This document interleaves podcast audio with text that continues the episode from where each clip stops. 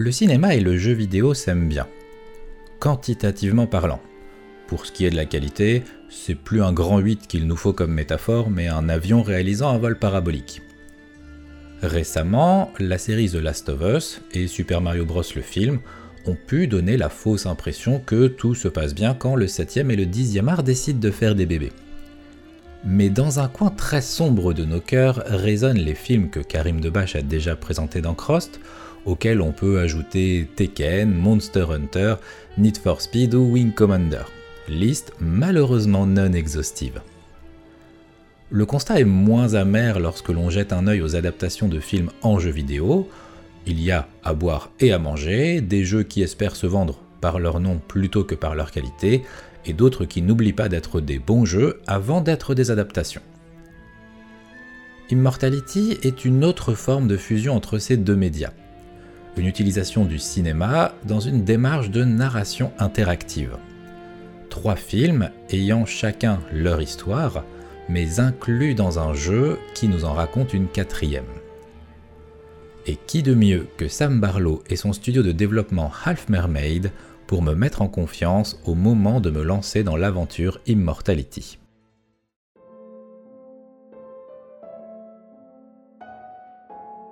Auteur et designer de Silent Hill Origins en 2007 et Silent Hill Shattered Memories en 2009, il ne fait pas de doute que Sam Barlow sait poser une ambiance. Mais c'est dès 1999, avec son jeu textuel Ale, qu'il révèle son talent pour jouer avec la liberté narrative qu'offre le jeu vidéo et son caractère interactif. Après plusieurs années à travailler pour le studio de développement Climax, renommé par la suite en Climax Solent, il laisse derrière lui les sirènes de Silent Hill pour créer la sienne avec son studio indépendant Half Mermaid. Libre dans son écriture et dans la déclinaison de ses idées, il décide que le premier jeu du studio sera un FMV, les full motion videos sont des jeux qui utilisent des prises de vue réelles qu'ils intègrent de différentes manières. Cela peut aller de la simple cinématique, servir à créer un film interactif avec différents embranchements selon vos choix, ou être le support visuel complet d'un jeu, souvent des point and click. En 2015, Sam Barlow sort Her Story, puis Telling Lies en 2019. Avec ces deux titres, il bouscule le paradigme du FMV. Cette fois, les scènes filmées sont antérieures au déroulement du jeu, et c'est au travers des multiples vidéos et au fil de nos visionnages que nous allons chercher des réponses aux questions que le jeu nous pose.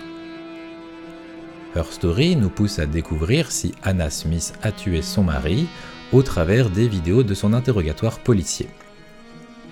Telling Lies nous laisse reconstituer l'histoire de David Smith via ses échanges vidéo en ligne avec différentes personnes. Mais ce qui caractérise ces jeux, c'est la non-linéarité de leur narration. Avec un système de mots-clés, nous débloquons de nouvelles vidéos qui apportent de nouvelles pièces au puzzle. Mais il est impossible de trouver les vidéos dans l'ordre chronologique de leur enregistrement.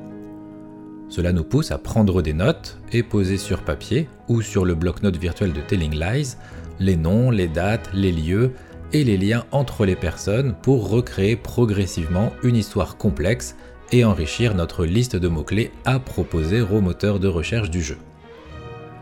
Demandez à plusieurs personnes de jouer séparément à Her Story et Telling Lies pendant une heure, puis de vous énoncer leurs hypothèses et de partager leur compréhension des personnages, eh bien je pense que aucune ne vous donnera les mêmes réponses parce qu'aucune n'aura débloqué les mêmes vidéos dans le même ordre. Chaque expérience de ces jeux diffère d'une personne à une autre, tel un puzzle abstrait où chacun recevrait au compte-goutte une pièce différente de son voisin.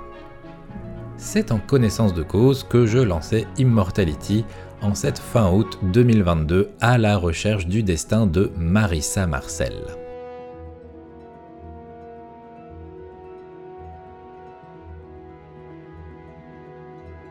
Marissa Marcel est une jeune actrice française qui commence sa carrière cinématographique en 1968 dans le film Ambrosio réalisé par Arthur Fisher. Promise à une grande carrière, elle co-réalise deux ans plus tard Minsky avec John Durick qui était chef opérateur sur Ambrosio. Disparue des radars pendant une très longue période, elle revient devant les caméras en 1999 où elle retrouve John Durick pour Two of Everything. Mais aucun de ces trois films ne sera diffusé, ni même monté, et ils tomberont dans l'oubli. Tout comme Marissa Marcel, qui n'a pas donné signe de vie depuis la fin du tournage de Two of Everything. Que lui est-il arrivé? Pourquoi ces trois films n'ont jamais atteint la moindre salle obscure? Voilà les deux questions initiales qui vous animent alors que vous vous retrouvez en possession des bobines de ces trois œuvres et d'une Moviola, un outil de montage permettant de visionner les séquences sans projection.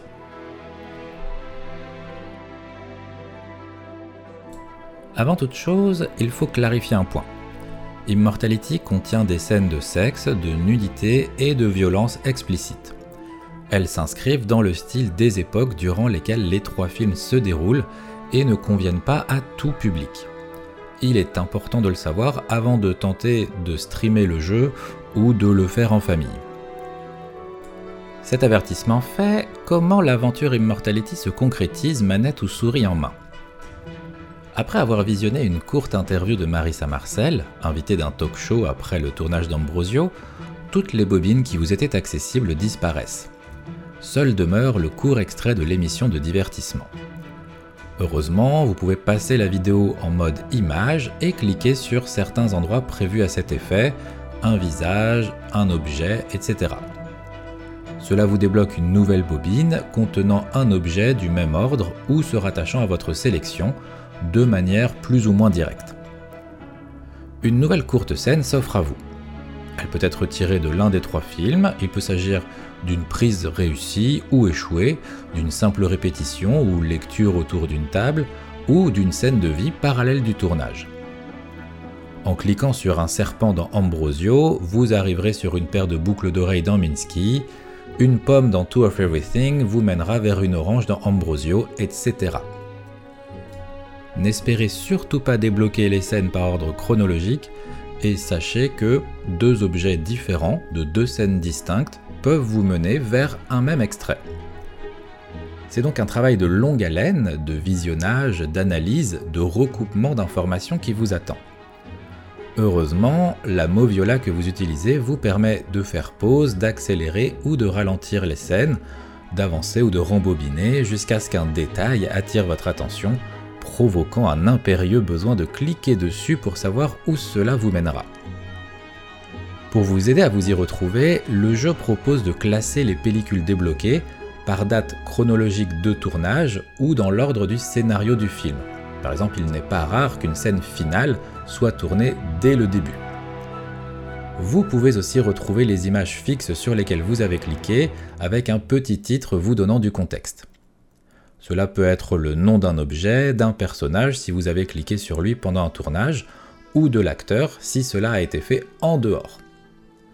Enfin, vous pouvez cocher certains extraits comme vos favoris pour les retrouver plus facilement, ou ne demander à ne voir que les pellicules d'un seul film. L'interface est aussi basique qu'efficace pour vous permettre de recoller les morceaux sans trop de difficultés.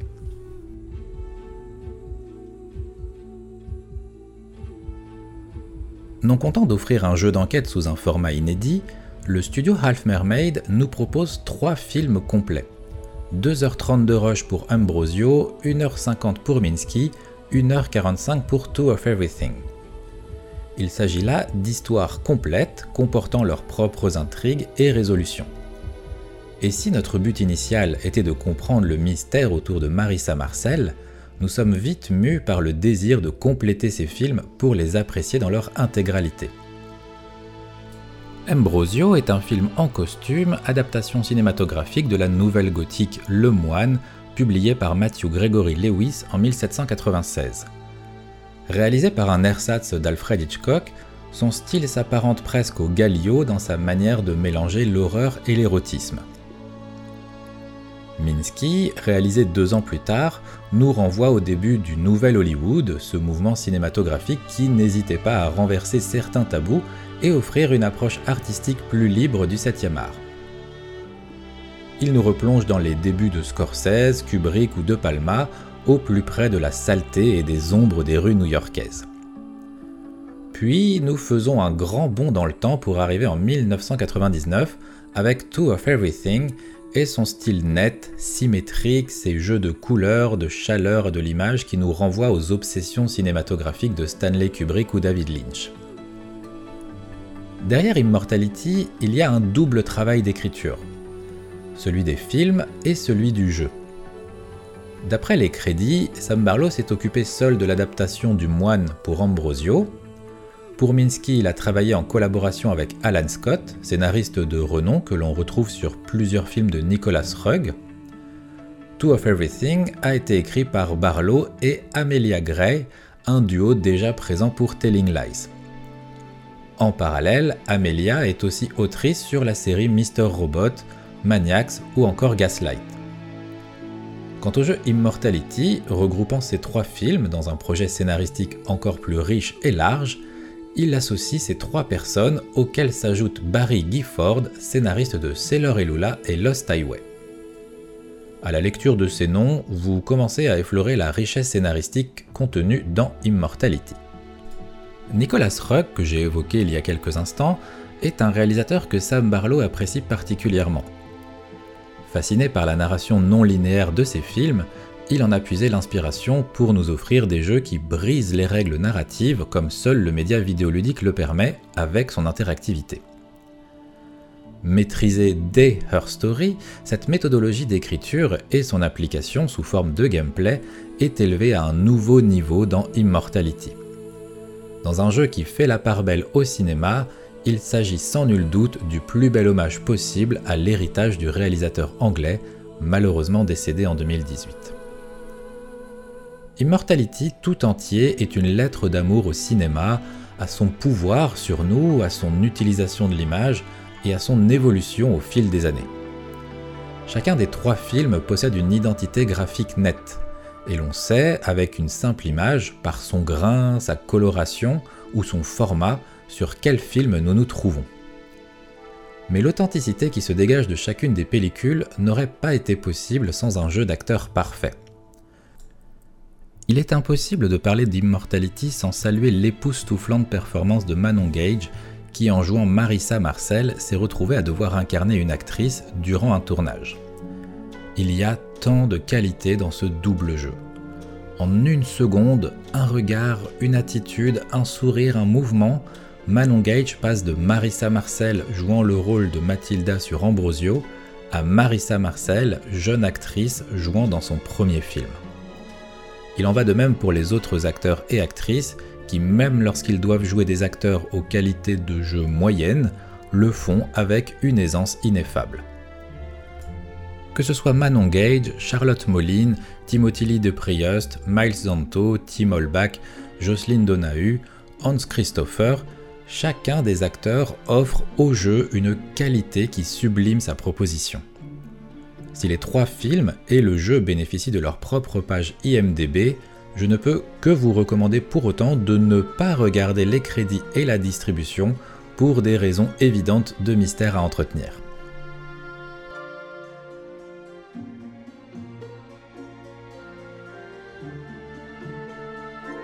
En laissant une grande liberté aux joueurs pour offrir une expérience quasi unique à chacun, Immortality prend un risque inévitable vous allez très probablement tomber sur la fin du jeu sans avoir fait exprès. Ne vous inquiétez pas, c'est normal. Vous verrez alors les crédits de fin se dérouler sous vos yeux et la question principale qui vous animait au début de votre aventure aura eu sa réponse. Dans une excellente interview réalisée par Erwan Carillo et Marius Chapuis pour Libération, Sam Barlow explique que la fin, accessible de manière aussi abrupte, n'est qu'un moyen pour lui de libérer le joueur, de lui permettre de poser la manette et de partir sur une autre aventure s'il le souhaite.